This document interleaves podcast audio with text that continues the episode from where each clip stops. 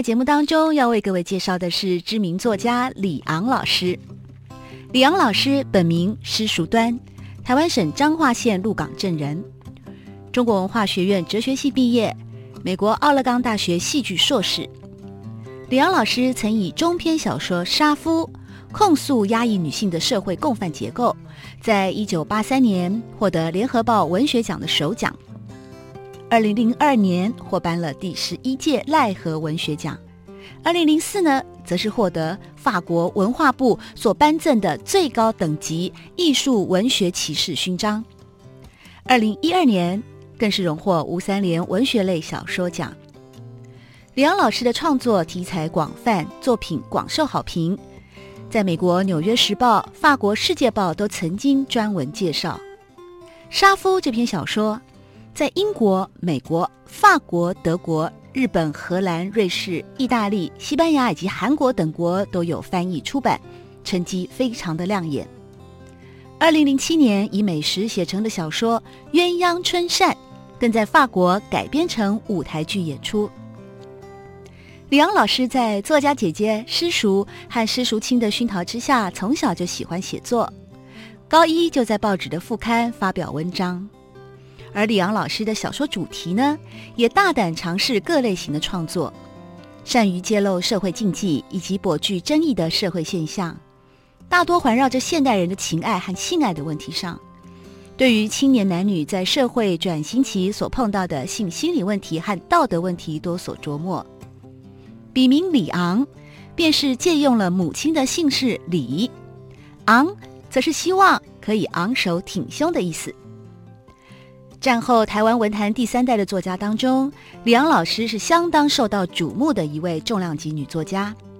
她备受瞩目以及争议的原因呢，在于她的小说所选择的题材，自《人间世》系列揭露了社会中虚伪又无知的性禁忌，延续到现在。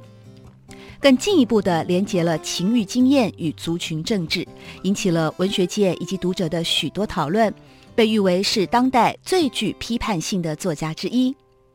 而最新出版的《饮食杂记》呢，则又开拓了美食文学的新视野。今天在节目当中，我们很高兴能够邀请到李阳老师来到节目现场，跟我们一起分享您的丰富的人生经验，同时也为我们朗读两篇精彩的文章。欢迎李阳老师，李阳老师您好。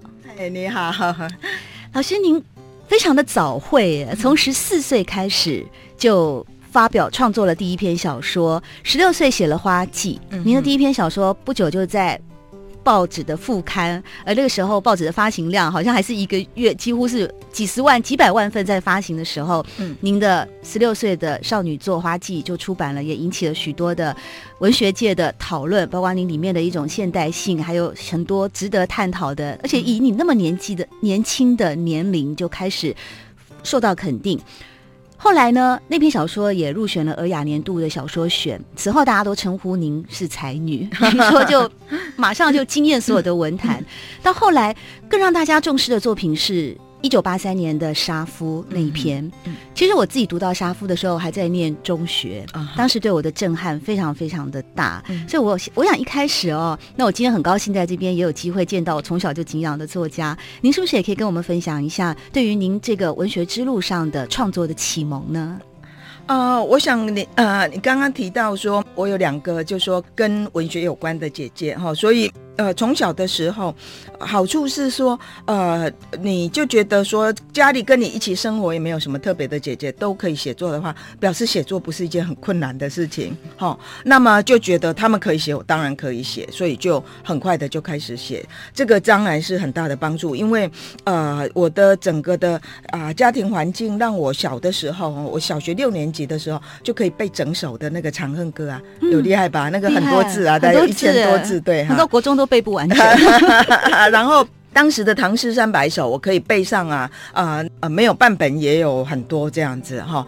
那所以啊、呃，整个的我想呃，我的家庭提供了一个很好的啊啊环境，就我小的时候有各式各样的童话可以看哈。嗯、然后这些童话一定是在很多方面影响到我的创造力跟那个想象的空间。所以后来有人问我说：“嘿，我女儿很想写作，那我怎么培养她？”我就说：“那你这个要功夫要从。”从小就下，给他很小的时候就看很多童话吧。嗯。老师，那您是被您的老师逼迫来看，还是以自发性的就喜欢跟文字书本相处呢？那当然是自发性的，因为那个年代哈，呃，台湾还非常贫穷啊，所以、嗯、呃，学校的教育里面，老实说不可能提供这些课外教学的东西的，所以呀、啊，啊、呃，当然都是因为家里的关系。我记得我有呃那个我一个大哥啊、呃，那个时候刚有那种三十六色的那种啊、呃、彩色的蜡笔，对，好、哦，那那那个啊、呃，普通小朋友。用的都只有八个颜色啊，什么哈？啊，我哥哥一买买一盒那种三十六色的粉蜡笔给我，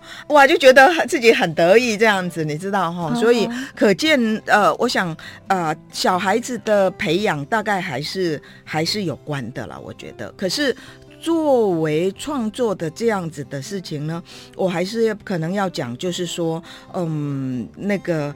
天分恐怕还是很重要哈，就是说祖师爷赏不赏这口饭吃哈。你可能很积极的培养一个家中的小孩，五岁就让他弹钢琴，可是不见得培养出一个钢琴家哈。那可是还呃，爸爸妈妈可能这样想吧，就说就算培养不出一个作家或钢琴家哈，那也给他作为一辈子的一个嗜好，或者是说啊陪伴他生命成长的一种艺术，那也不错，我觉得。对，就是一种情绪的出口吧，嗯、一种陶冶嘛。哦，不管是任何一种艺术形式，画画也好啊，嗯、或者是写作啊，如果对文字的敏感度比较高，嗯、那其实我是很鼓励我的孩子去运动啦。我想男生大概靠运动去 做他的情绪出口哦。不过，我想老师在这方面确实应是非常非常的对文字的灵敏度很高。尤其您的花季那个时候一登出的时候，呃，后来好像您的姐姐师叔啊，他是丹江大学的教授，嗯、他也写了书评，对，也写了文评。他认为花季那个时候就展现了您当时对于某种存在主义以及现代主义。十六岁耶，存在主义跟现代主义，天啊，那是我到大学以后才才才认识的几个字眼啊。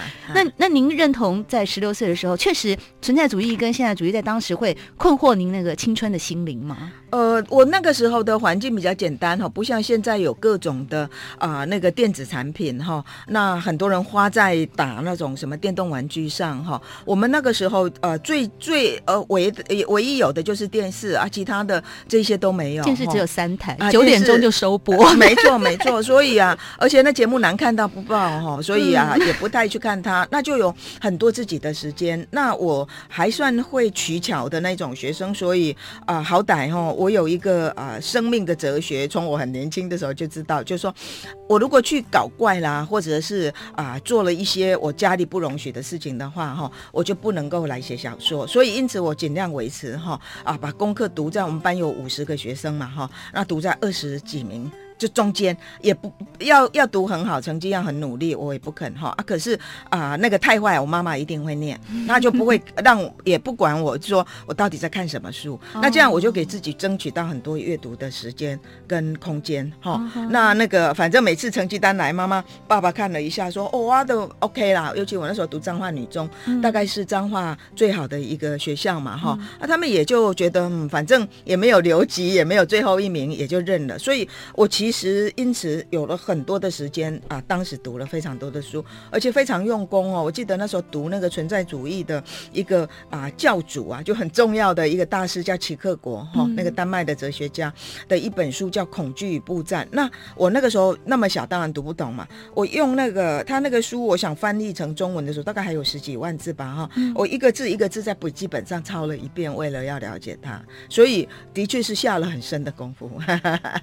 那可是当。当时你可以说，因为我在鹿港小镇嘛，没有什么别的娱乐，所以就很多时间呐，啊就可以做这样的事情。可是这个底，我觉得打得很重要。我大概在十六岁以前呢，看遍了所有的这些什么那个时候坊间可以找到的什么世界文学名著之类的，好，还有那个啊很多的翻译作品，我大概都在高中的时候大概就看完。我突然完全整个被震折住了。十六岁以前就看完了那些，我好像到六十岁以前我都不一定能够完成的。我不敢说全部，我是说看完那个翻译的。可是台湾呃，因为从中国大陆那个开始，他们翻了很多这些所谓的世界文学名著哦，也翻了蛮多的哦。那个年代，嗯、对新潮文库啊，对对对对对。看起来你那么年轻漂亮，好像不应该知道新潮文库。呃，新潮志文的 哦，所以在我很小的时候，我看到的也没有很小啦，就是我看到老师的《杀夫》那个时候、嗯、那篇文章一出来，确实也是轰动武林、惊动万教，对当时的整个的文化意识也好，在当时整个社会的氛围。那您后来也是持续的创作了许多的小说、啊，那接下来陆续写出了像是《暗夜》啊、《迷园》啊、《北港香炉人人茶》之类的。其实您的。这些题材啊，也不断的扩大到女性意识之外的国族意识。对，那我想在比较难的国族意识之前，老师是不是愿意对《杀夫》这一篇，一直到现在还不断的被大家传颂，嗯、还不断的，据我了解还还在再版当中，嗯、也是文青必读的一个重要的时代性的里程碑的小说。有，有继续，几乎都年轻一辈的人也都还会再谈到老师的这篇《杀夫》。嗯所以您是不是可以再谈一谈，在杀夫那个时候是什么样的灵感跟触媒，嗯，引燃了这样的写作动机？啊、呃，我想我生长的时代刚好是卡在台湾一个变动非常大的时代，特别对女性哈。我们从那个最早期的那种女人的那一种啊、呃，不只是三从四则，而且是当年啊、呃、法律上对女性极端的不公平哈，包括那个呃夫妻财产是啊、呃、夫。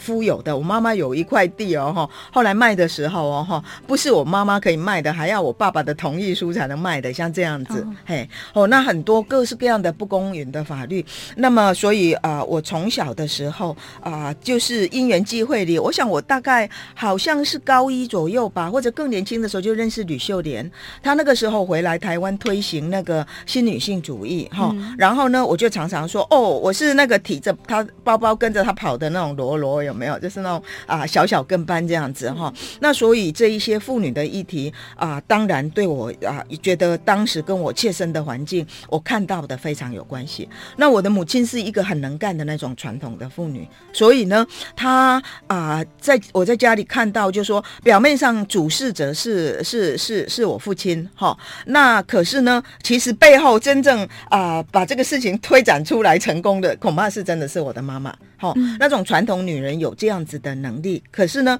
我母亲因为非常的聪明能干，所以才可以做到这样。所以我就觉得说，哎，如果我母亲可以啊、呃，可以这么样不着痕迹的做成这么多事情的时候，表示女人绝对不是弱者。哦，可是我在我的人生当中看到各式各样被欺负的，或者走投无路的，或者是啊、呃、根本就没有得到任何的啊、呃、帮助，还被那个啊啊、呃、社会所压制的女性，我就觉得说，他们的处境绝对是需要有人可以来来来登高一呼的哈。嗯、所以我那个时候呢，不敢说呃，我啊、呃、介入了啊、呃、很多的这种那个啊、呃、那个当年的妇女运动。可是我觉得我可能没有实际上上街去游行那么多，可是我有一支笔，所以我写专栏。我那时候在中国时报写一个女性的意见里昂专栏，写了好几年。那中国时报那个时候是那种都上都都销售百万份的报纸，所以呃，真的是有影响力的哈。那我觉得我鼓励了一批那种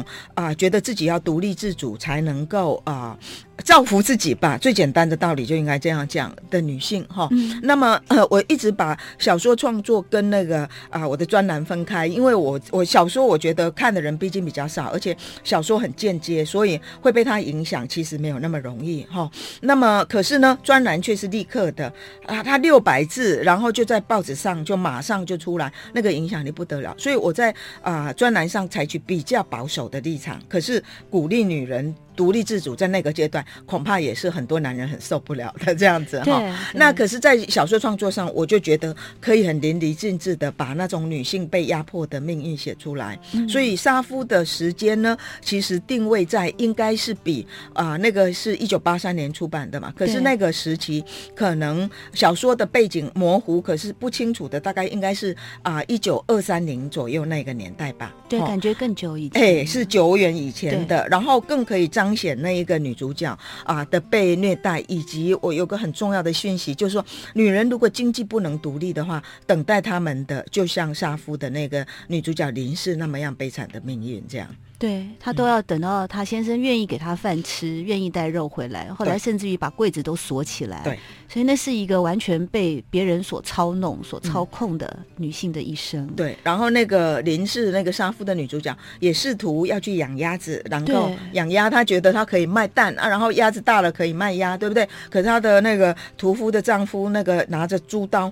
把她的那些鸭子全部都砍死掉，这样子，嗯嗯，等于是断了她基本上的生路，这样。嗯。Thank you.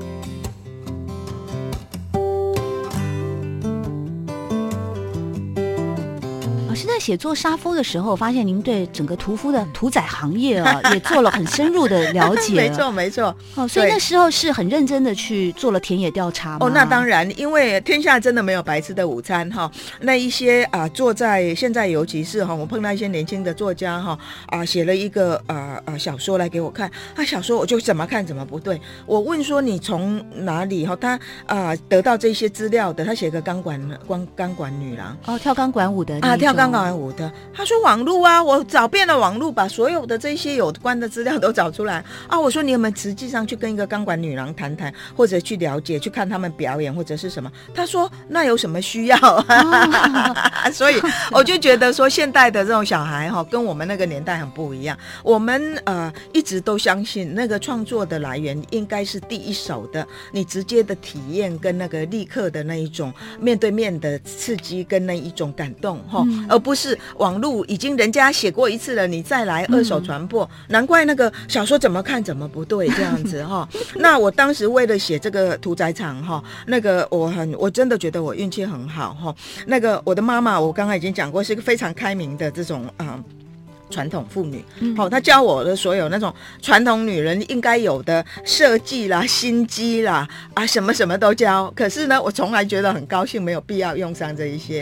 好、哦，因为妈妈觉得那个是啊、呃、必要的教育，因为她很担心说，万一我要嫁到一个鹿港的那种老的家庭啊，跟婆婆住在一起 哦，那个我那个年代还可能碰到这样的事情的，那么就需要这一些怎么跟妯娌相处啊，怎么来摆平这种大家族的恩怨，这样，所以她什么都教。老师说的是像《后宫甄嬛传》里面的没有的那种哦，没有不不同不同，《后宫甄嬛》都在斗女人跟男人的斗争，嗯、我们被教的都是啊呃，呃家族啊、呃、之间的啊、呃、问题。哦，那个是不一样的东西，你懂我意思？哦，嘿嘿，因为以前是那种一个大家族会住在一起的，你的什么小姑啊，还有你的什么啊、呃、那个姑婆啦，老姑婆搞不好都住在家里，然后啊、呃、那个亲戚朋友一堆啊要往来，要要要怎么样的，教的是这些，不是那个那个那个男女的斗争这样子。我妈妈呢，我就跟她讲，我说，哎、欸，我要写那个啊那个屠宰场。嗯、那当时呢，我看到最后一家，就说还没有电动屠宰。之前的最后一家屠宰场，嗯，在鹿港，哈，后来就呃，我看完了几年之后，那个因为什么电动屠宰化，他们就觉得说要把这种老的式的屠宰、人工屠宰，要把它全部都把它给扑灭，其实绝对错误，应该留下来，至少可以作为一个过去的生活的一个痕迹嘛。可是很快那个屠宰场就被被。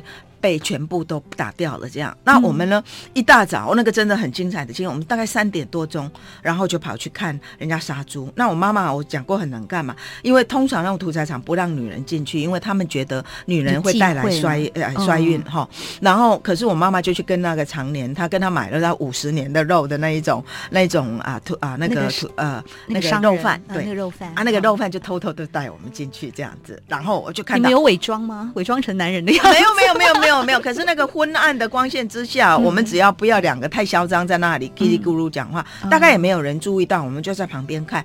哦，那个实在是我看过的啊，真的非常非常的。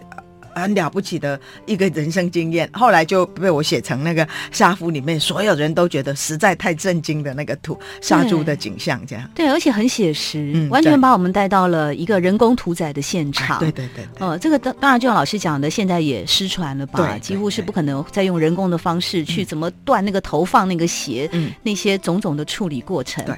所以老师，您在整个的文学创作之路啊，包括说到后来扩大了到女性意识之外的国族意识，去写出了像是。嗯，迷园啊，这些暗夜，嗯、这些小说，嗯，您是有意识的去将政治跟性别，或者是彭晓妍教授也曾经写过一篇论述，嗯、探讨迷园当中的殖民跟被殖民的过程。嗯、您是有意识的在这样子的。某种形态、意识形态当中去做小说的创作吗？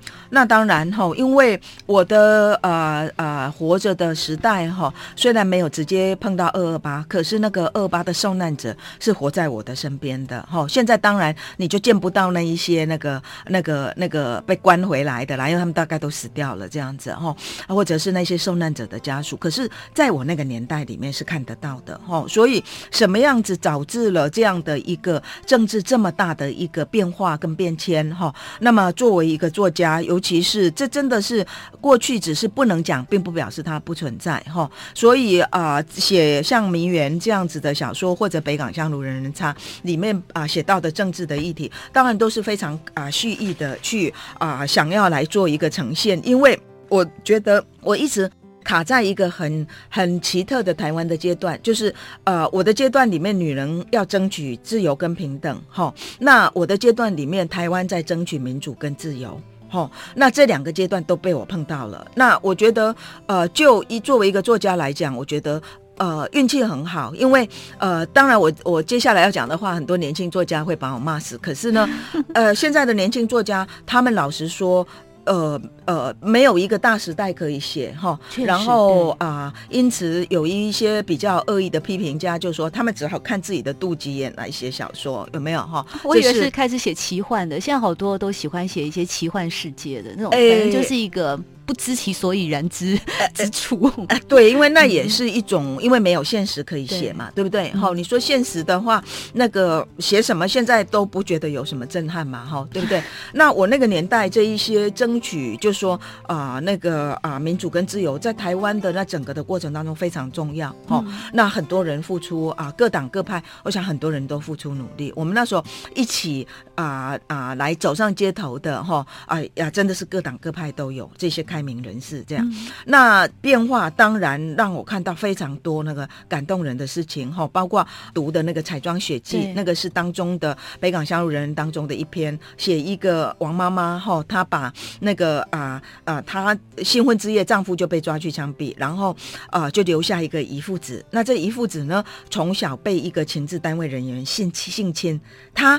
那个情治单位来的时候，因为这个王妈妈年轻的时候非常漂亮，大家都以为目标是妈妈，嗯、可是没有想到是那个孩子。嗯、那孩子为了保护他的母亲不敢讲，然后也因为这个可能的性侵的关系或者骚扰，他就变成是一个有变装癖的人。嗯、然后王妈妈就有一天突然之间发现他的那个很出色的医学院毕业在行医的儿子，居然在深夜的晚上会把自己戴一个那个啊、呃、那个假大波浪的对一个假发，把自己化妆成一个女人。妈妈王妈妈当然受不了这样的事情，对她就从此就不理会她的孩子。那孩子当然觉得真的是对不起他母亲。嗯、后来呢，孩子就很放纵的就啊啊，后来就大概小说很含蓄的暗示说，他就死于艾滋病这样。啊，王妈妈那个时候才觉悟，她觉得她可以宽容的对待那么多人，为什么她没有办法面对她孩子？她就把她一殡仪馆领回来，念的那一段就是她打开棺材，她替她儿子化了一个女人的妆，帮他把假头发戴上，嗯嗯，然后把他新婚之夜王妈妈穿的那个 yukata，嗯、就是那个睡衣浴衣那样的日本式的衣服做的，嘿，把那个啊替他给他穿上，然后啊把他埋到，就跟他讲说你不用再假装了，这样子哈，嗯、就说意思说整个时代的。痛苦跟悲剧就不需要再假装了，这样子让他过去，这样啊。后来王妈妈就死在那个放水灯的岸边，这样。嗯、那所以我，我呃很多人都问我说，真有其事吗？我说没有，这个是一个小说的想象的东西。可是我当时的确看到了非常非常多这种悲惨的事情，嗯、所以啊、呃，基本上影响到啊、呃、小说写作。可是写名媛的时候，因为那个时候台湾还非常的在戒严期间哈，所以很多东西不能够直接写啊，就写得非常。的暗示模糊，而且非常的象征，可是反而写出了一个很好的小说。我觉得，因为凡事写的太清楚明白，有的时候那个小说的意境可能就会有一点差。对，嗯，嗯，老师今天为我们朗读的《彩妆写记》啊，就像刚刚老师讲的，它其实是收录在《北港香炉人人插》这篇小说里面其中的一个，我个人觉得是最精彩的，对，最精彩的短篇，因为它，呃，它。一开始的时候，其实她是从一个女作家，这个女作家去接受一个化妆师的化妆。对。那她要去参加的正是一个五十年来首度开放的二二八纪念游行。对。从她脸上的妆容开始啊、嗯，那她要去拍摄一个纪录片，说起牵引出了一批受难者死亡很惨死又经过缝补修补的。对。可能会有这一批照片的曝光。对。那么在又一直不断的衍生到老师您刚刚提到的那个王妈妈，嗯、她是一个后来参与抗争的人民英雄，嗯、但她自己却被夹在两。代受难者之间，对对，他自己的亲生的，她的先生是第一代二二八受难者，啊，他的儿子本来可以视为家族传宗接代的香火光耀门楣的后代，却童年历经那样的事情，最后死于。老师虽然写猛暴性肝炎，嗯，那其实那个暗示是蛮强烈的，呃。但是对于他受到情治人员的性侵这个部分就，就我我倒是没有没有看出来，因为不要写的太明白，就里面一直暗示说，哦、大家都以为是来骚扰这个妈妈，可是后来发现不是这样。有没有到性侵？我没有写那么白了，可是被骚扰是一定的。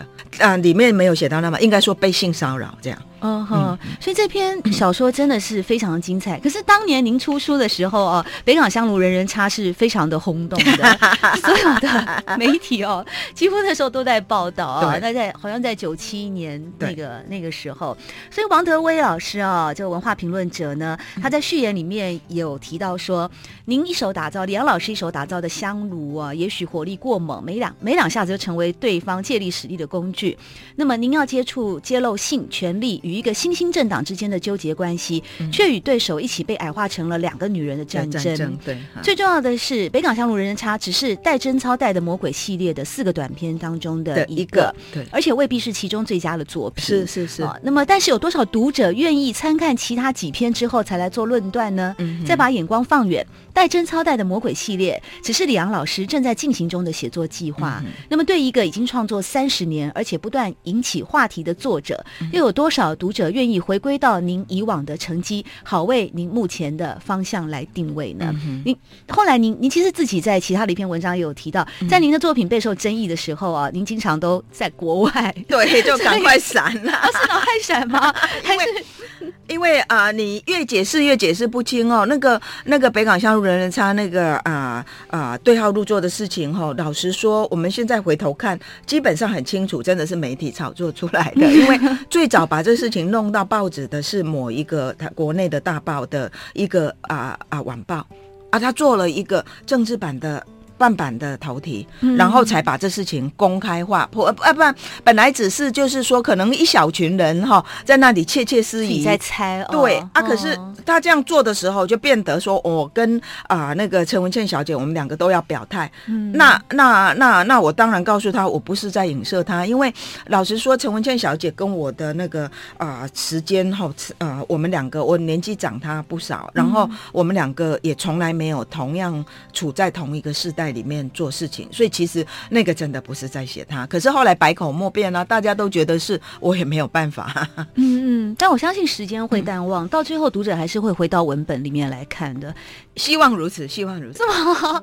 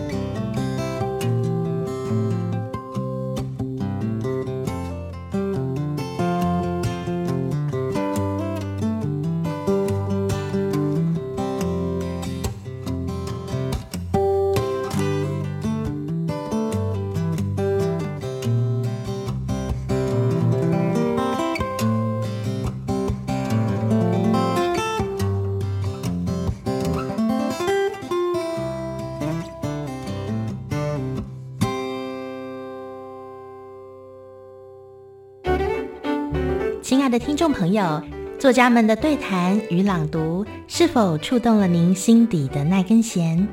欢迎您可以上为台湾文学朗读的脸书专业，和我们一起表达心中的感动哦。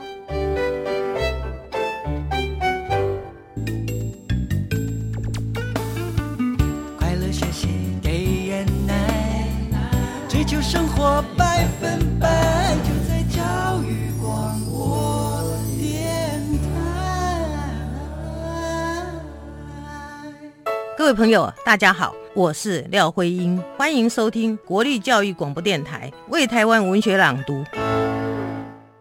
我为你朗读。李昂彩妆写记。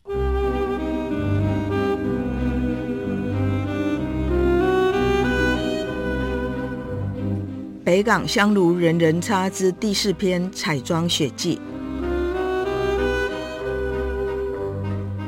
他们终能公开集会吊祭那事件的受难者，虽然申请通过的只是一个家属们的追思聚会，但毕竟是五十年来第一个公开的仪式，便有消息分传，次日要公开的还有从未曾出土的极珍贵资料。而耳语秘传，那是一批死亡之相。某一个至今不知是谁的受难者妻子，事件后偷偷运回死去丈夫的尸体，不仅用闺阁里常用的针线刀剪，以纳鞋的粗针穿着韧直的麻线来缝合并开的伤口，更以她日用的化妆品。在一针一线的缝合之处细细敷涂，以其以粉底盖去线痕。他是那个在抗争活动中永远走在最前面，被镇暴警察殴打，血流满脸，有一回还差点失去一只眼睛，前排门牙有两颗被打断，仍不肯退缩。只有四个像力士一样魁梧的女警，方能将她抬离现场。她的勇敢、坚持、无私，赢得反对阵营所有的人的尊敬。人们齐声挚爱地称她“王妈妈”。她陪着慈怜的逮捕中各式的受难者家属绝食静坐。她为争取海外黑名单返家，一整个月在街头露宿抗议。他善尽儿子行医赚取的所有金钱，资助需要帮助的异议分子。她是所有被伤害者可以依赖的母亲，反对运动的精神支柱。有她的地方，就有爱、宽容、支持与抚慰。王妈妈。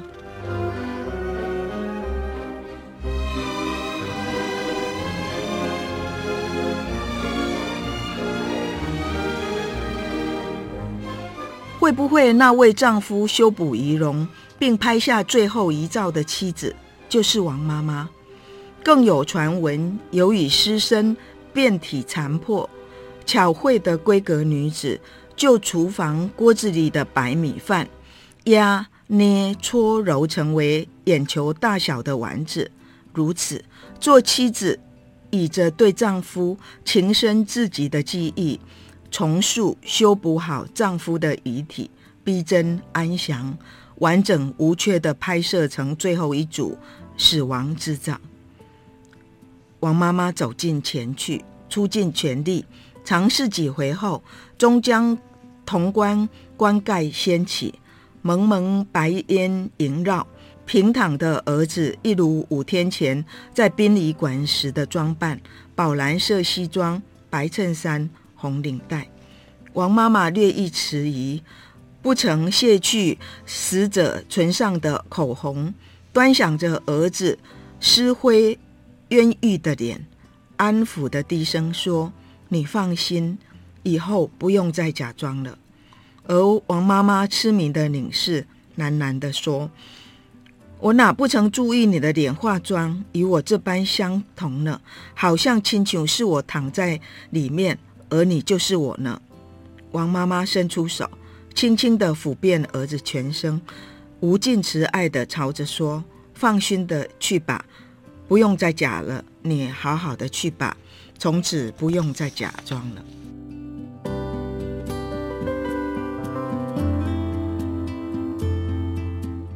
盖好薄木棺材板，王妈妈拿起自身身旁的铁锤与铁钉。对准棺木边缘，重重的一锤敲击下去。王妈妈在那大型华宅水灯飘向河流中央时，放下她手中的莲花灯，尺来高的小小莲花，开展着白色和粉红色的脖子，重重瓣末，在中心烛光照亮下，散发着粉粉的柔红，无尽的思念，无尽的包容，只瓣瓣是滴滴的血泪。受难者家属们也一一将水灯放入河中，一时岸边水面上浮着上百盏莲花屋仔水灯，一栋栋小小上灯的屋仔，是开启一扇扇大门的人家，来欢迎未归的家人。而一朵朵象征赎罪接引的莲花，在水面上片片开展，像黑暗的地狱之水上长满遍体光滑的莲花。只要踩着这朵朵心莲，便能一步步通向归家的路，通向光明与救赎的所在。诵经的诵念以法器敲击声持续，夹着受难者家属的呼唤。有人跑上前来，粗鲁拉开哭嚎的女人，扶起王妈妈，要施行人工呼吸。负责录影带制作的导演扛着机器，赶快闪避一旁，却无意中抬起头来。负责录影带制作的导演看到王妈妈先前放的滞留在岸边的那盏莲花灯，随着王妈妈扑身倒向水里的拍打力量，得以脱离岸边的死水，要浮到水流流动的深水处。小小的莲花灯，便好似王妈妈相许的生命换来的力量。清灵的药街上，新觅得的活水源流，以相当速度顺捷地向下游行去。先前那只大型豪华水灯已燃尽，黑暗的河面上，只见这一盏小小的莲花灯，散发着梦幻般柔柔粉光，如此孤寂静谧，但又如此神奇玄妙的带头前行，浮游向冥冥之中奥秘的未知所在。泪眼模糊中，负责录影带设置的导演扛起机器，对准那水灯，想拍下这灵秘的景致。然他立刻发现，那小小莲花灯的莹莹光亮，镜头录下的将只是一片黑暗。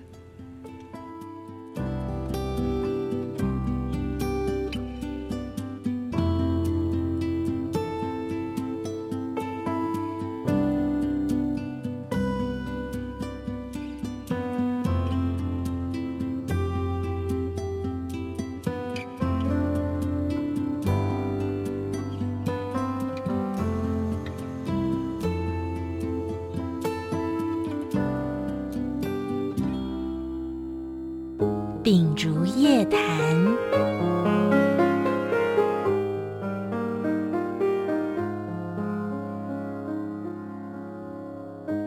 各位听众朋友们，大家好，我是朱国珍，欢迎收听《为台湾文学朗读》。今天我们在节目当中要为各位介绍的是知名作家李昂老师。现在的还是我们还是两败俱伤，就是说，呃，那个啊，陈小姐被被被恶意的攻击的时候，就人家就还是会啊，那个说啊，你自己呀啊哈，你自己来对号入座啊啊，然后我就变成是一个很恶意的作家，专门去伤害人的。可是他真的跟我完全不相干，这样子，啊，实在是没有办法。可是我想，很人生有很多东西哈，是呃，你完全不知道为什么会发生的。我告诉你，我后来哈啊有写的小。小说是很希望能够引起台湾社会的重视跟讨论的，嗯、反而大家都不过都没有都没有注意到那个之前的那个北港香炉一样的哎好的讨论都没有，所以有的时候我呃后来真的相信有一些人讲说呃那个想要写一本畅销书作家的人写呃不出来，很多畅销都是偶然的。你记不记得那个啊、呃、哈利波特就是一个最好的例子，对啊，那个走投无路的对单亲妈妈在咖啡馆一天只喝一杯咖啡啊，啊然后。哎，怎么突然爆红成这个样子，对不对？哎、uh，huh. 最近那个美国格雷的五十道阴影嘛，对，也是一个家庭主妇啊，对对对，然后也就突然间成为最畅销的书。对不过，我想会不会也因此这些过程，其实也成就了您后来开拓了其他的题材吗？像是到两千零六年之后，您在《鸳鸯春扇》，那又是完全一个，我记得在报纸上登《鸳鸯春扇》的时候，带、嗯、给我的某种。震惊，就是怎么可以把饮食跟性的禁忌扣得如此紧密，却又如此的美丽？你这个可以用美丽来形容，完全没有任何的黄色或 A 片的感觉，但它其实就很 A 的，当然很 A，当然很 A 哈哈哦。啊、呃，因为那个什么，我想我写了啊。呃啊、呃、，OK，或者讲情色，或者讲性，哈，啊，写了很多年。那当然，那种当中的吼吼惑跟控制，啊，以我这么样写作多年的作家，当然很懂得经营这样子，哈。所以，啊、呃，我写到那个鸳鸯春扇里面那个春扇，就是意思说吃了会让你春心荡漾这样的东西。嗯、百鸟朝凤啊，啊，对对对对对，对 啊，哈哈，哈。那么这些东西的时候，会觉得说，啊、呃，那个呃，这孔子讲，呃，不是孔子啊，告子讲，食色性也嘛。的确，真的是食色性也。所以啊，我我出了那个鸳鸯春扇之后，觉得还不够啊哈。我最近啊，刚写完一个长篇啊，那个那个长篇也会很麻烦，所以暂时不讲哈。那接下来我要再来写另外一个啊啊，跟饮食有关的小说哦，还是会有对对对，会有第二本跟饮食有关的，因为我觉得第一本还写没有完这样子，所以还可以再写一本。哦呵，嗯哼，所以非常期待老师的。长篇小说的创作，因为我一直以为，呃，像您那个带贞操带的魔鬼系列啊，那个时候其实是正在进行，后来有继续在在进行吗？没有，后来我去写那个什么，呃，那个漂流之旅，漂流之旅跟那个谢雪红的对谢雪红的那个自传的小说哈。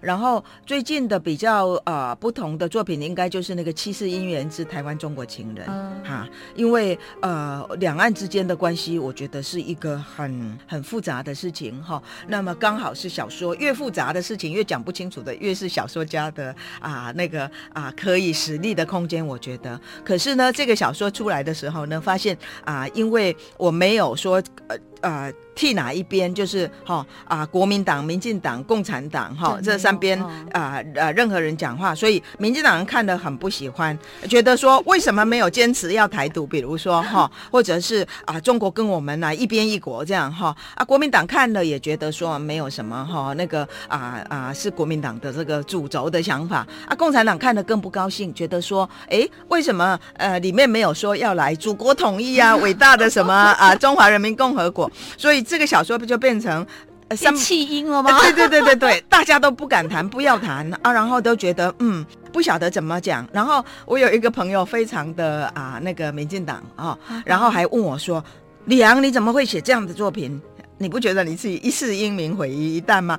我说难怪我应该去写一个哦，台湾独立万岁，伟大的那个啊 台湾人民怎么样吗？Uh huh. 所以啊啊啊，写这个小说真的面临到了一些啊，真的是压力啊，觉得很好。所以您认同书评说您或小说变温柔 这样的形容啊？那个是后来那一个小说，那个叫做哦，那其实因缘，因为写的是一个用用一对。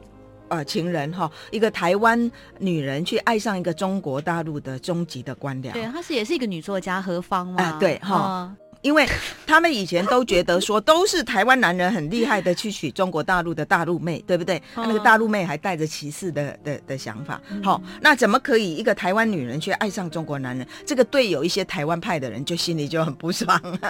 可是你会去取悦他们吗？老师不会啦，我如果不在乎，哎，我才不在乎嘞哈！而且我觉得小说是超越了政治跟那个啊，跟当前哈之下的一些啊融入哈。我觉得小说。有更高的意义啦，所以啊，可是真的被我那些民进党的朋友骂，他们说哈，你是不是改变了你的那个，你要去投共是不是？还是要投，还是要要要要复合国民党这样子？我说没有啦，没有那么严重了。呵呵，所以老师，您接下来要写的长篇小说，我非常的好奇哦。他过去呢，曾经呃，有一位作家吴景发呃先生曾经认为说，在您的小说里面啊，您所提到的一些关于性的问题的探探讨，或者是比较禁忌的问题的一些触碰，其实是要对。残留的封建体制的一种反抗，还有对男性沙文主义为中心而形成的社会规范的反抗，也是对传统的性婚姻与罪的观念的一些质疑。那这样这几个主轴也会是您未来要继续进行的长篇小说当中的内容吗？呃，是我现在写好的一个长篇小说的一个主题哈。我写了啊、呃，那个啊啊、呃，回头来写一个叫叫做路边甘蔗人人啃。好可爱。哎，感觉蛮养颜的。对，因为本来哦，我在写北港香路人人插的时候，那个写女人跟性跟政治嘛。那这个路边甘蔗人人啃是写男人跟性跟政治。可是那个时候北港香路引起这么多讨论的时候，我就把这个路边甘蔗放下来，因为我觉得我不要人家以为我专门在炒作这些题材。可是我最近年纪大了之后，发现我再不把这个路边甘蔗写出来的话，再过几年哈，我的体力心力都会不足以来写这么强烈的作品。嗯，所以呢，嗯，最近就终于把它完成。可是要不要把它发表，恐怕要考虑一下，因为那个会啊，可能又会引起一些问题来。嗯哼。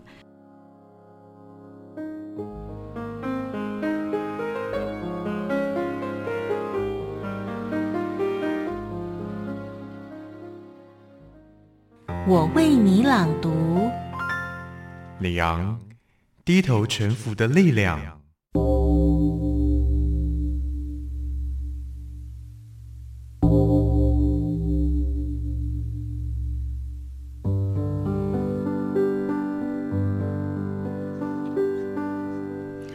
低头臣服的力量。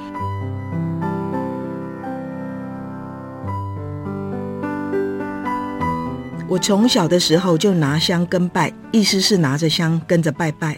一开始当然是因为家里的关系，我的母亲是个拿香的佛教徒，用佛教徒只是个粗略的名称，因为我们信仰祭拜的基本上已经是混合了佛道、民间信仰，我称之的台湾宗教。母亲在家里供奉一尊观世音菩萨的坐像，而且许多年后换另外一个神龛，迎来另外一尊观音菩萨的神像，母亲仍然选择坐姿，还告诉我为什么家里不拜立姿的观音，只我不记得为什么。关于观世音菩萨，我一向以母亲说了算，理由无他。母亲的生日是观世音菩萨的生日，并非菩萨出生的那天，而是成佛升天的那一天。为着这缘由，我总觉得母亲与观世音菩萨之间有种神秘奥妙的连结。我由母亲而来，与菩萨之间便觉得有种亲和的善缘。因为菩萨是神，不敢把这种关系想得太直接，便只浅浅的约定俗成的以为母亲。是观世音菩萨的门徒弟子，也许不是这世，而是前面的几世。看，我从很小很小的时候，有的一套与信仰有关的想法，就十分佛教，包括轮回转世，包括祭拜的主神，都已经成型。长大以后，才发现母亲的影响如此巨大，完全出乎我的意料。因着父亲平日的言论，基本上倾向共产思想的无神论。贫困出身、白手起家的父亲是不相信上天眷顾这类说法的。可是我却完全不曾采信，以拿香跟拜为依归。我怕鬼敬神，这个从小被养成的习惯，不知道哪个时候。大概跟我大学时候读的哲学系有关吧。我也会逢庙必拜，当然遭到嘲笑。在台湾经济奇迹的时代，尚不觉得有现今这么迷信，穷算命，富烧香，似乎并不见得如此。是穷了的台湾方如此烧香迷信，还是整体潮流必然要走到如此？仔细地谈论这些细微的、看似不重要的有关信仰的细节，因着我们基本上对台湾宗教信仰，并不像西方的宗教或回教那般绝对强烈，并不是有没有是非的问题。我们一般人的信仰浅约模糊，甚至可有可无，就只是一个习惯。没有强烈的排他性，也因此有时候自己都不曾察觉。这样的信仰使我们平和不侵犯，但有时候，特别是年轻的时候，因为信仰不明确，很难成为一种支持与依归，支撑我们走过生命中得面对的困境。我也是到了有年纪，才深刻地回顾到我的拿香跟拜，事实上给了我可以低头、愿意低头的能力，而这并非所有的所谓知识分子都做得到的。有许多次，我拿香跟拜，只让有人取笑、不以为然，他们是无论如何都无法对着神像跪拜下来的。我的小说因为常常触及到社会与政治的禁忌，被称为最受争议的作家。虽然让我在国际间赢得名声，但老实说，所谓的最受争议，在台湾其实是得面对种种不同的眼光。然在我写作的四十几年之间，可以一直坚持下去，不曾屈服，也不曾被设伏、被折断。我承认自己有勇敢的地方，但更重要的是，我的力量其实来自于我懂得低头，懂得自己的不足，方能抗争之后放下，重新凝聚了我将再起新的力量，能够继续不断地朝不同的方向写作。年轻的时候总自持有才华能力，但逐渐的。学习到至少懂得对自己低头，低头不只是对外面的强势逆境，能低下头来，能对自己低头尤其重要。我想讲一个小小的事件，有一次一个学生。遭遇问题，要我向他的主管官说，我试了，可是人轻言微，主管连跟我见面都不肯。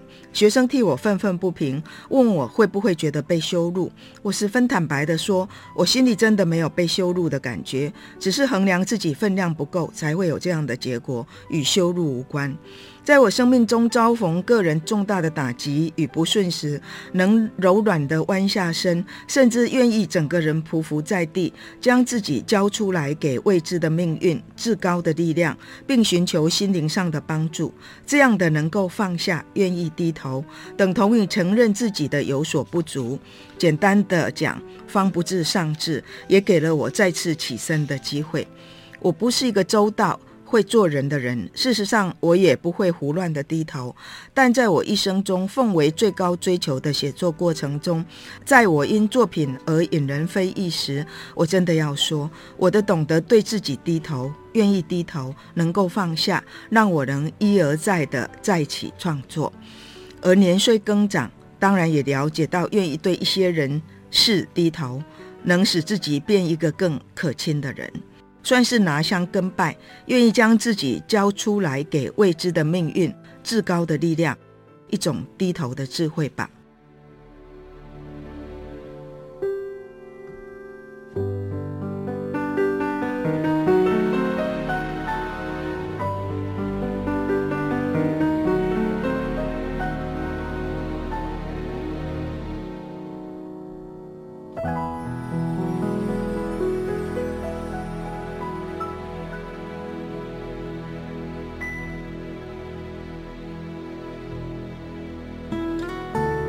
一夜心声。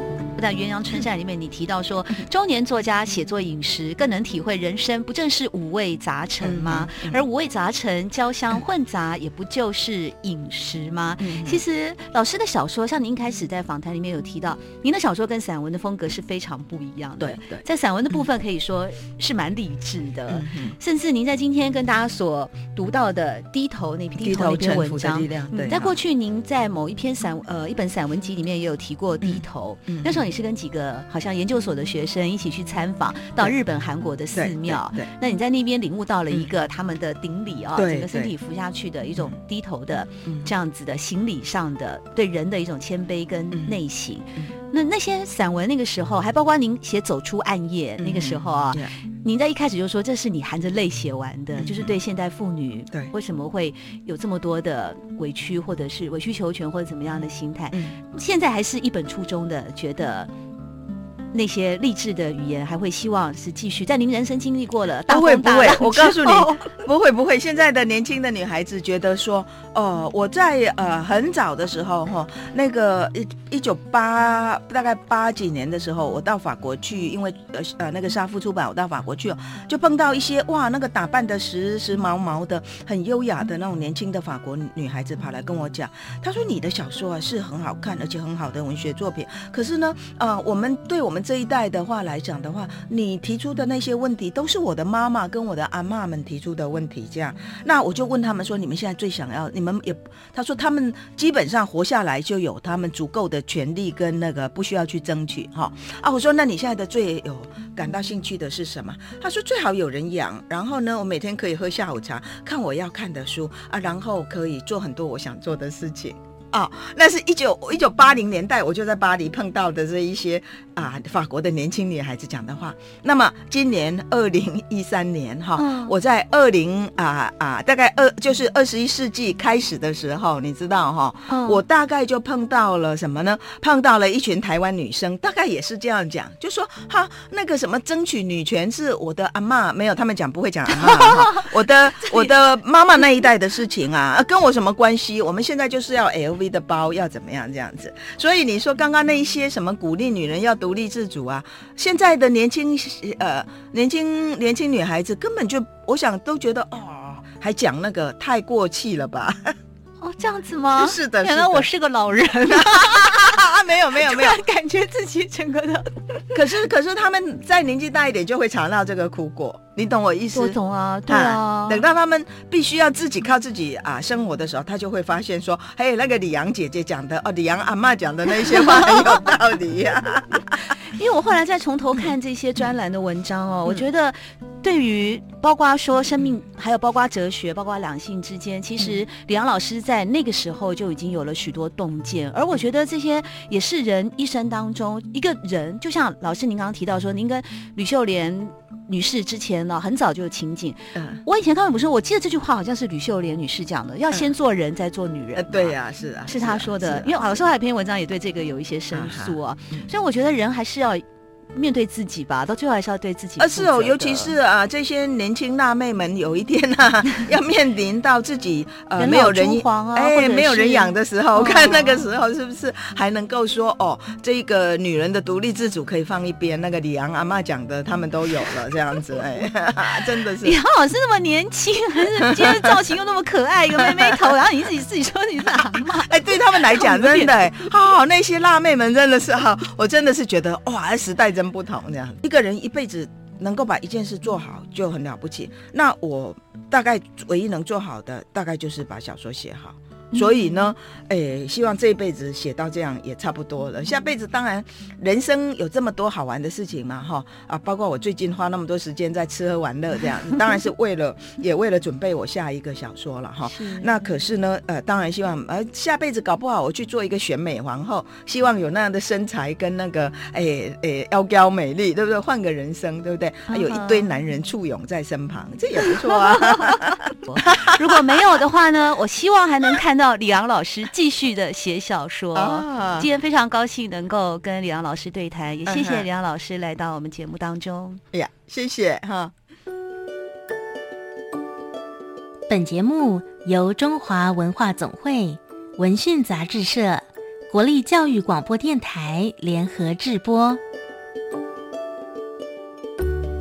为台湾文学朗读，倾听来自文学。来自心灵的声音，谢谢您的收听。